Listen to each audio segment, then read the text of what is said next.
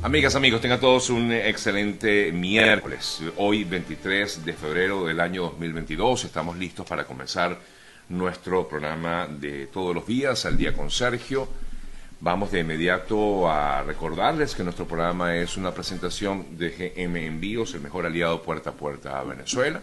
También a nombre de María Tina Burgos, excelente profesional, especialista en temas migratorios, arroba María Tenaburgos, también a nombre de nuestro asesor de seguros, arroba eo.ayuda, y a nombre también de los amigos de SLAE, la Escuela Latinoamericana de Altos Estudios Empresariales, arroba SLAE, y GM Envíos, el mejor aliado puerta a puerta Venezuela. Gracias por acompañarnos, como lo hacen día a día, eh, por estar aquí en nuestro espacio del día de hoy. También nombre a EO, arroba eo.ayuda, ¿no? Sí, sí lo nombré, nuestro asesor de seguro, sí. Bueno, amigas, amigos, vamos de inmediato a comenzar con las informaciones del día de hoy, 23 de febrero. Nuevamente el tema Ucrania es noticia a todos aquellos que se conectan, gracias. Hola, padre, madre, por aquí conectados. Feliz día.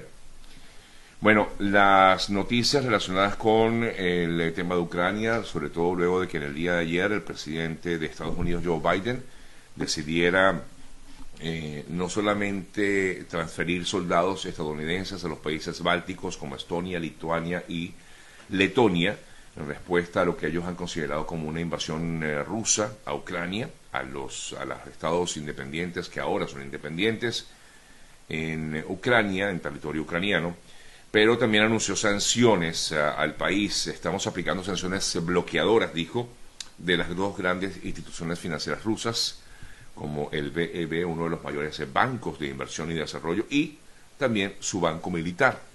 Igualmente, el gobierno de Estados Unidos dijo que iba a implementar sanciones globales sobre la deuda soberana rusa. Y por otra parte, esperaba para el día de hoy aplicar también sanciones a élites eh, rusas y funcionarios de alto rango, no se habla específicamente de Putin, pero sí de altos eh, rangos en el gobierno ruso y familiares cercanos a ellos.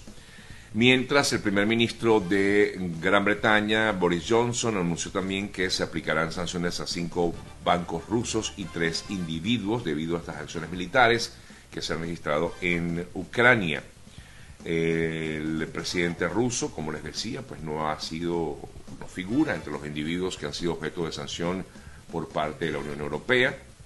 Eh, no está en la lista de sancionados, comentaba Borrell, eh, Josep Borrell, de la Unión Europea. Hemos querido responder con los medios que tenemos, pero sobre todo dar una respuesta gradual, afirmaba Borrell. Mientras el Pentágono, a través del secretario de Defensa de Estados Unidos, Lloyd Austin, condenó la invasión en Ucrania, lo que ha sido considerado como una invasión, eh, porque es una invasión a la paz eh, o amenaza la paz, la seguridad y la prosperidad de Ucrania y por lo tanto la comunidad del mundo. Por su parte, el ministro de Asuntos Exteriores de Ucrania, Kuleva, Dimitro Kuleva, dijo este martes que su nación tiene dos planes, la diplomacia, pero si eso falla, pues luchar para defenderse.